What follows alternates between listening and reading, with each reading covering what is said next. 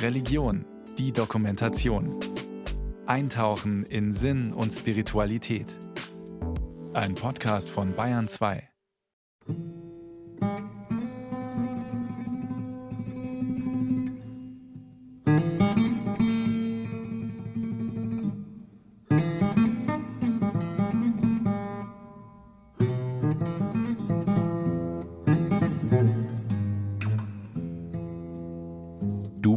Gott, der mich sieht. Ja, also ich denke, das ist eine der Grundlagen, dass wir sicher sind, Gott sieht uns und Gott sieht auch unsere Leiden. Du bist ein Gott, der mich sieht. Ich habe auch gedacht, das ist ein total tröstliches Wort für die Zeit, in der wir jetzt sind weil ich glaube, dass die Lebenserfahrung von Menschen und in Teilen auch meine Lebenserfahrung ist, ich werde eben nicht gesehen, sondern ich werde überrannt von Umständen, von Sorgen, Energiekrise, Krieg, Umwelt, all diese ganzen Sachen. Und da kann man schon mal den Verdacht haben, da guckt keiner mehr hin außerhalb meiner selbst. Du bist ein Gott, der mich sieht. Also aus der muslimischen Perspektive hätten wir kein Problem damit, dass wir gemeinsam mit Christen und Juden diesen Spruch aussprechen. Das ist so schön formuliert, das kann der Islam einfach nur bestätigen. Wenn ein Rabbi, eine christliche Ordensschwester und ein Imam das kirchliche Motto für das Jahr 2023 unisono wertschätzen, dann scheint dies ein ganz besonderer Bibelspruch zu sein einer, der Grenzen überwindet, die zwischen Religionen und die zwischen Kulturen.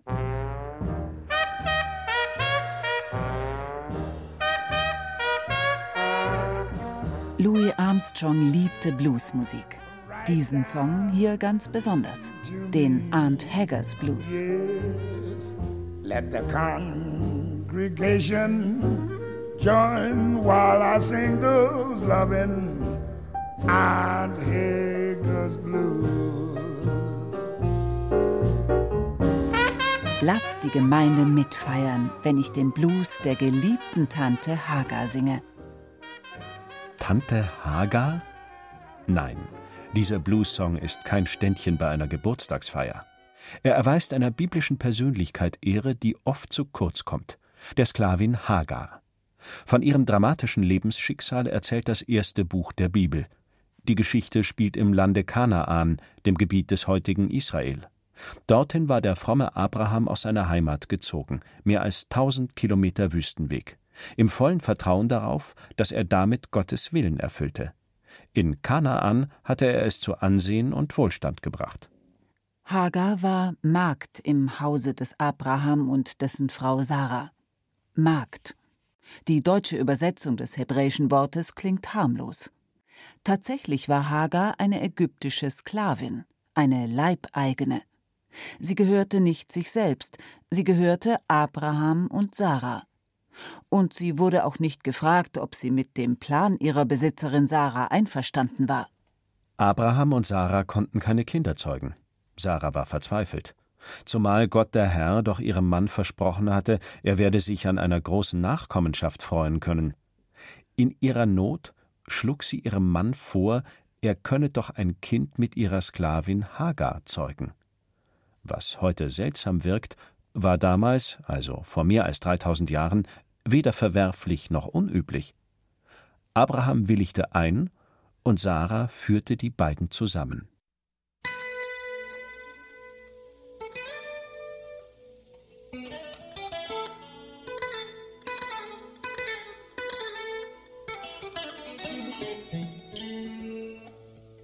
Sklavin Hagar wurde schwanger. Eigentlich war Sarahs Plan erfüllt. Doch unerwartet heftige Gefühle kamen ins Spiel. Die schwangere Hagar fühlte sich der kinderlosen Sarah gegenüber im Vorteil. Sarah klagte Abraham ihr Leid. Er ließ Sarah freie Hand, sie könne ruhig streng zu Hagar sein. Daraufhin demütigte Sarah die Sklavin so sehr, dass die keine andere Möglichkeit mehr sah als die Flucht. Als sie in der Wüste an einem Brunnen Rast macht, erscheint ihr ein Engel. Er fordert Hagar auf, zurückzukehren und sich der Herrschaft Saras unterzuordnen. Gleichzeitig sagt der Engel ihr die Geburt eines Sohnes voraus, den solle sie Ismael nennen. Und der werde einst so viele Nachkommen haben, dass sie nicht mehr gezählt werden könnten. Ismael werde ein Mann wie ein Wildesel sein, ein eigensinniger Typ. Er werde viel Streit mit seinen Mitmenschen haben. Die schwangere Hagar hört sich die Botschaft des Engels an. Sie ist so überrascht von dessen himmlischer Botschaft, dass sie ein spontanes Gebet gen Himmel schickt. Du bist ein Gott, der mich sieht. Und dann begibt sie sich zurück in ihre Knechtschaft. Sie weiß ja, Gott wird ihr beistehen, egal was geschieht.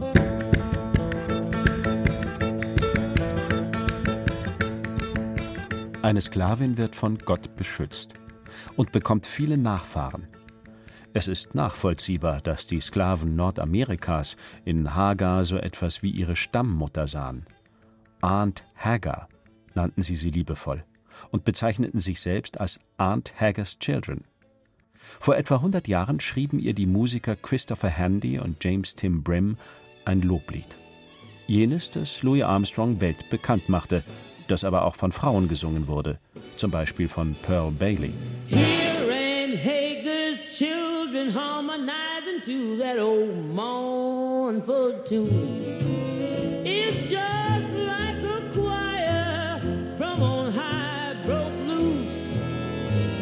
Ich höre Tante Hagers Kinder mit dieser alten traurigen Melodie mitschwingen.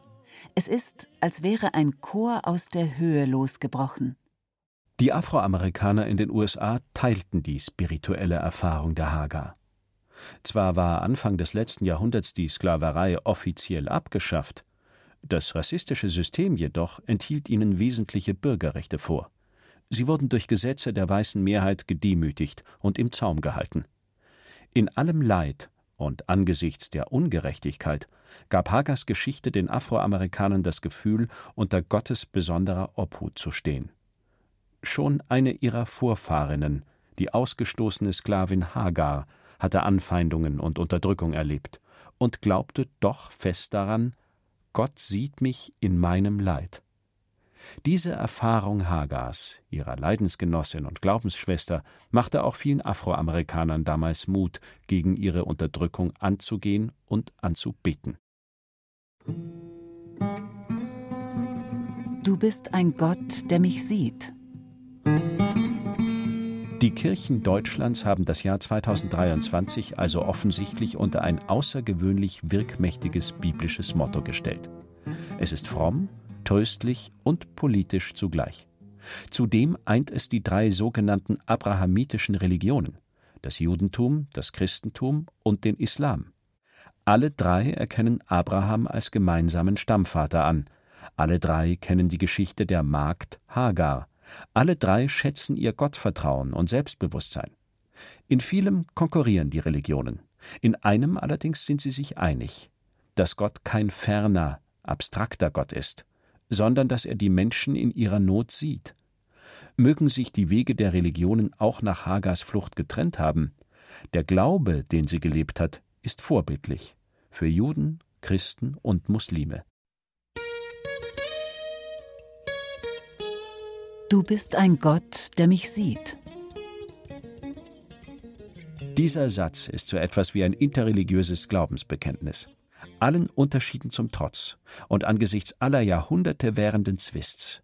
Auf das Gebet Hagars können sich alle einigen. Wenngleich in dem, was damals geschah, sind sich die drei Religionen dann doch wieder nicht so einig, denn die biblische Geschichte geht ja weiter und gewinnt noch an Dramatik.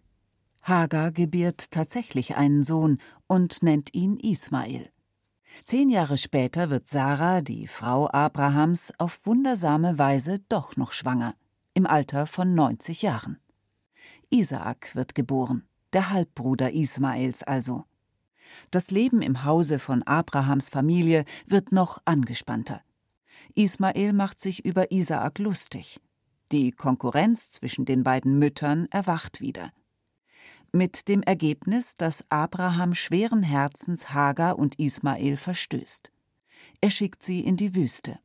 Dabei hatte er die Verheißung Gottes im Ohr, sowohl Ismael als auch Isaak werden ein Volk begründen, das unter Gottes Schutz steht. Diese biblische Geschichte erklärt die Entstehung zweier Völker.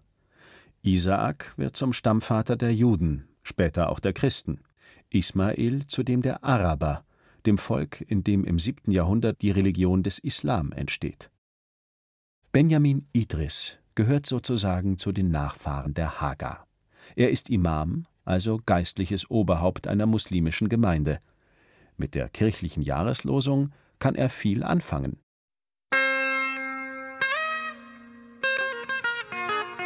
Du bist ein Gott, der mich sieht. Sehen ist auch eine Art von Sicherheit. Ich fühle mich sicher, weil ich unter Beobachtung meines Schöpfers bin. An so einen Schöpfer zu glauben, schenkt auch Trost an Menschen, wie die Aussage von Hagar. Auch wenn ich mich allein gelassen fühle oder im Stich gelassen würde von anderen Menschen oder jemand einfach in diesem Leben enttäuscht ist oder einen Betrug erlebt hat, der hat diesen Gefühl, es gibt einen, der alles das sieht. Und wenn jemand auch Unrecht erlebt hat und nicht in der Lage ist, sein Recht in dieser Welt zu bekommen, und derjenige, der ihm Unrecht getan hat, nicht zur Rechenschaft gezogen wird in dieser Welt, der Betroffene findet im Gott den Trost und sagt, ich werde zurück zu ihm kehren. Er sieht das alles und er wird das Recht mir geben. Und daher an Gott zu glauben, welcher uns sieht, ähnlich wie die Hagar gebetet hat, schenkt uns Trost und Hoffnung für eine bessere Welt. Benjamin Idris ist Imam im oberbayerischen Penzberg. Er ist einer der wenigen Imame, die Deutsch sprechen. Er möchte in der Sprache seines Landes Auskunft geben über den islamischen Glauben. Deshalb engagiert er sich für eine zeitgemäße Auslegung des Korans, klärt in Büchern auch über die Stellung der Frau im Islam auf. Die Geschichte der Hagar kennt er gut. Ich finde diesen Spruch sehr gut und dass eine Frau auch vorkommt, finde ich auch sehr gut.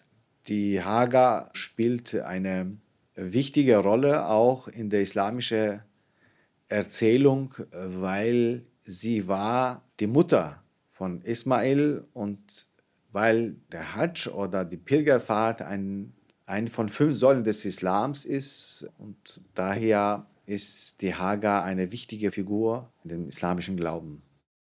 Hajj? Pilgerfahrt? Was hat Hagar damit zu tun? Die Geschichte dahinter ist vielen Christen unbekannt. Sie geht auf alte muslimische Überlieferungen zurück. Demnach zog Hagar mit ihrem Sohn Ismael einen weiten Weg durch die Wüste bis in die Gegend des heutigen Mekka, der Stadt am Roten Meer. Dort suchte sie verzweifelt nach Wasser, irrte siebenmal zwischen zwei Hügeln hin und her. Wie durch ein Wunder entsprang währenddessen an den Füßen Ismaels eine Quelle. Gott sei Dank. Ismael und Hagar waren vor dem Verdursten gerettet. Samsam, so lautet der Name dieser Quelle, die im Islam eine große Bedeutung hat. Dem Wasser, das bis heute aus ihr entspringt, wird heilsame Kraft nachgesagt. Muslime, egal ob Mann oder Frau, die die vorgeschriebene Pilgerfahrt nach Mekka unternehmen, nehmen sich meist eine Flasche voll von dem Wasser mit. Bei einem weiteren Ritual haben Hagar und Ismael einen festen Platz im Glaubensgedächtnis der pilgernden Muslime. Am Beginn der Hadsch, also der Pilgerfahrt nach Mekka zur Kaaba, dem Haus Gottes, laufen die Gläubigen genau jenen Weg zwischen den beiden Hügeln, den Hagar auf der Suche nach Wasser so verzweifelt gelaufen war. 450 Meter sind die Hügel voneinander entfernt und heute als Steinfelsen in der heiligen Moschee von Mekka zu sehen. Imam Idris. Das heißt, auch in der heutigen Zeit, wenn ein Pilger die Kaaba besucht und pilgert, erinnert an die Geschichte von Hagar. Das heißt, eine starke Identifikation da ist zwischen der Gegenwart, die Muslime, welche in der Gegenwart leben, und der Quelle dieser Pilgerfahrt. Das ist bemerkenswert. Eine ägyptische Sklavin, die vor mehr als 3000 Jahren irgendwo im Nahen Osten lebte, wird heute noch als Glaubensvorbild verehrt. Die Worte, mit denen sie Gott beschrieben hat, wirken nach.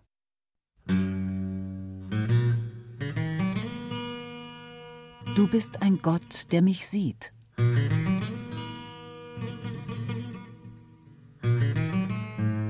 Es ist auch schön, dass es auch eine Losung mal, eine Jahreslosung aus dem, was die Christen Alten Testament nennen, kommt. Das heißt also, dass nicht nur neutestamentliche Texte sind. Also das finde ich übrigens auch sehr, sehr gut. Rabbiner Jehoshua Ahrens freut sich. Tatsächlich. Meistens wird die kirchliche Jahreslosung dem Neuen Testament entnommen. Ausgesucht werden die Bibelverse seit dem Jahr 1930 gemeinsam von Vertretern und Vertreterinnen evangelischer und katholischer Kirchen, die heute in der Ökumenischen Arbeitsgemeinschaft für Bibellesen zusammenarbeiten. Wie auch anderen kirchlichen Gruppen lag ihnen das Evangelium bisher oft näher als die jüdischen heiligen Schriften, ohne die das Neue Testament nicht hätte entstehen können. Jesus von Nazareth war Jude. Alles, was er von Gott wusste, hatte er im jüdischen Glauben gefunden. Gut möglich, dass er auch die Geschichte von Hagar, Abraham und Sarah kannte. In jedem Fall verkündigte Jesus den Schwachen und Leidenden die Nähe und den Beistand Gottes. Gott, der Vater, sieht ins Verborgene, erklärte er den Menschen in seinem Umfeld. Und den Weinenden verhieß er, dass sich ihre Tränen in Freude auflösen würden. Tränen spielen auch in der Geschichte der Hagar eine Rolle. Darauf weist Rabbiner Jehoshua Ahrens hin. Das ist eines der Grundlagen, dass wir sicher sind, Gott sieht uns und Gott sieht auch unsere Leiden. Also ich glaube, das ist ein ganz spannender Punkt auch hier in der Geschichte. Dieses Weinen, das ist das, was eigentlich auch Gottes Beistand auslöst. Also das ist das sozusagen, was es bewirkt. Nicht der Ritus, nicht das Fasten oder solche Dinge bewirkt es, sondern die Menschen, was sie bewegt und was sie machen, das ist, was Gott sieht, wenn Gott dann sozusagen Mitleid hat und eben auch hilft. Rabbiner Ahrens kennt die vielen Geschichten und Legenden, die im Laufe der Überlieferung um Hagar gewoben wurden. Manche ähneln sich, andere widersprechen sich. Jedoch nicht so stark, dass um Hagar gestritten werden könnte. Die Geschichten der rabbinischen Literatur und der koranischen Geschichten unterscheiden sich ja nicht so ganz stark. Also das heißt, hier wie dort wird ja beschrieben, dass Abraham immer noch Kontakt hält, auch zu Ismael und dass es da immer noch die Verbindung gibt. Der Islam führt das sozusagen noch ein bisschen weiter jetzt als vielleicht die rabbinische Literatur, aber im Grunde sieht man also, die Verbundenheit bleibt. Und ich glaube, das ist sehr wichtig und eben auch symbolisch sehr schön für die Verbindung auch zwischen Judentum und Islam.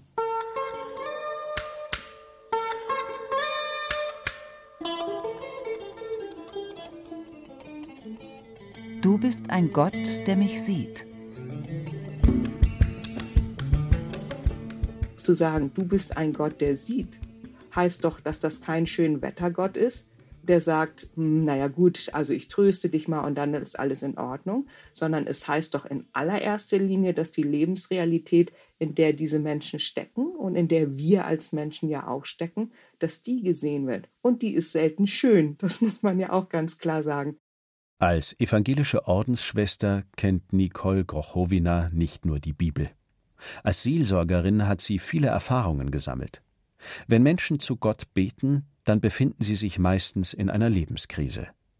So stark der Wunsch nach einer schnellen Lösung auch ist, meistens braucht es eine Weile, bis sie den Problemen auf den Grund gehen. Die Magd Hagar steckte auch in einer solchen schwierigen Situation. Sie war aus dem Haushalt, dem sie angehörte, verstoßen worden und irrte allein und hoffnungslos in der Wüste umher.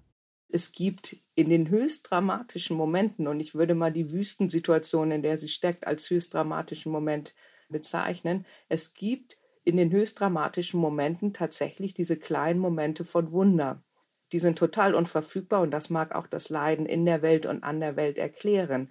Aber deswegen die Hoffnung auf diese Wunder aufgeben, schwierig. Also ich glaube, mit derlei Wundern ist immer zu rechnen. Und die sind ja meist, denke ich, unspektakulär. Das kann ja auch ein Mensch sein, der zu einem anderen Menschen sagt, zum Beispiel, ich weiß, oder erzähl mal, oder wie geht's dir, oder sonst irgendetwas. Das heißt, das sind diese kleinen Versuche, diese großen Narrative von mein Leben ist schlecht, es ist verhunzt, die Welt ist schlecht, aufzubrechen. Und ich denke schon, dass dieser Spruch, dieses Jahreswort auch eine Mahnung für uns ist oder sagen wir mal eine Einladung für uns ist, genau nach derlei Wunder Ausschau zu halten. Diese Hoffnung würde ich nicht über Bord werfen wollen.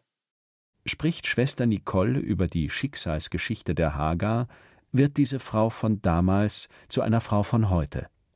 Abgesehen von allen zeitlichen Umständen enthält die Geschichte eine bis heute tröstliche Dimension. Selbst in größter Verzweiflung können Menschen darauf hoffen, dass sich eine unerwartet neue und klärende Perspektive ergibt. Schwester Nicole macht auch auf ein wichtiges Detail aufmerksam, nämlich, dass der Engel Hagar nicht einfach sagt, alles wird gut. Er sagt ja auch nicht, geh zurück aus der Wüste und alles ist in Ordnung, sondern er sagt ja, geh zurück und knechte dich wieder sozusagen, so wie es gewesen ist. Also eigentlich ist es ja eine total lebensfeindliche Ansage für sie. Und trotzdem geht sie zurück. Das heißt, darum geht es doch am Ende, zu wissen, ich habe im Leben kein Recht auf Unversehrtheit. Und es ist äh, völlig klar, dass mein Leben immer ein versehrtes Leben ist. Und so auch bei ihr. Und das ist mit der ersten Wüstengeschichte deutlich. Da ist nicht alles gut. Die Umstände werden sich nicht geändert haben. Aber sie wird sich durch das Ansehen geändert haben. Und das ist doch das Wichtige, weil sie jetzt in einer Weise mit Gott unterwegs ist und weil sie auf einem neuen Fundament unterwegs ist, mit dem sie den Unbildern eben auch leben kann. Das könnte eine tiefgründige Botschaft der Hagar-Geschichte sein. Gott sieht das Leid der Menschen, ja, aber er beseitigt es nicht wie ein großer Zampano. Gott ist kein Problembeseitiger, auch kein Zauberer. Der Gott, den die Bibel beschreibt, handelt anders. Er sieht, tröstet und schickt Menschen so gestärkt in ihren Alltag zurück mitten in ihre auch schwierigen Beziehungen, in ihre Verstrickungen, in ihre durch vielerlei Geschehnisse belastete Lebenssituation. Schwester Nicole ist Christin. So wundert es nicht, dass sie die Frömmigkeit, die in der Hagar-Geschichte beschrieben wird, auch im Neuen Testament sieht. Das finde ich ja das Großartige einfach, dass das keine Kuschelgeschichte ist. Ein für alle Mal ist alles gut, sondern dass völlig klar ist, also im Grunde ist es ja bei Christus nicht anders. Er hätte herrschaftlich in die Welt kommen können und hätte sagen können, so, jetzt ist mit einem Schlag die Welt anders und alles ist gut. Aber das stimmt ja gar nicht. Das wird ja gar nicht den Lebensrealitäten von uns Menschen gerecht. Und dann doch lieber ein Gott, der sagt, sehe ich, weiß ich. Und der Clou ist, ich verändere es nicht mit einem Schlag, das ist ja auch vollkommen unglaubwürdig, sondern ich gehe mit. Das ist doch eigentlich der Wahnsinn, dass da ein Gott sagt, ich gehe mit dir mit, ich sehe dich, ich bin mit unterwegs, auf diesem Fundament kannst du gehen. Alle sagen, weg aus meinem Leben, aber ich bin da. Das ist doch eigentlich der Wahnsinn, dass da ein Gott ist, der die Beziehung hält und deswegen Dinge erträglich werden im Leben und vielleicht auch gut. Up jump on Hagar and shout it out with all of might. All die alte, liebenswürdige Tante Hagar. Erstaunlich, dass eine einfache Frau aus dem Volk, die vor so langer Zeit lebte, noch heute die Menschen zum Tanzen und Singen, zum Nachdenken und Glauben bewegt, über alle kulturellen und religiösen Grenzen hinweg. Dass die christlichen Kirchen ihre Frömmigkeit zu einem Motto für das Jahr 2023 erklärt haben, stärkt all jene, die heute dafür eintreten, Grenzen zu überschreiten. Du bist ein Gott, der mich sieht. Das ist ja kein Satz, den eine Religion für sich vereinnahmen könnte. Es ist eine Aussage über Gott. Es ist die Aussage über Gott, dass er sieht und dass er das Leben mit all seinen Realitäten sieht. Und ich glaube schon, dass das alle drei Religionen für sich in Anspruch nehmen würden, eine solche Idee von Gott zu haben glaube, da sind wir uns sehr nah. Ich denke sowieso in dem letzten Moment der Anbetung Gottes, also wo dann auch die Sprache versagt, da sind wir uns ja sowieso, glaube ich, als Religion sehr nah, weil wir uns gemeinschaftlich vor dem Großen dann beugen werden. Und wir werden unterschiedliche Sprachbilder finden, aber wir werden alle vermutlich davon ausgehen, dass hier ein fulminantes und von uns kaum zu beschreibendes Beziehungsgeschehen aufleuchtet. Und das steckt ja auch in dem Satz, du bist ein Gott, der sieht. Das ist ja Staunen und Beziehung zugleich. Insofern denke ich schon, dass alle drei Religionen nicht das für sich in Anspruch nehmen können, aber in dieser Weise vermutlich von Gott sprechen könnten.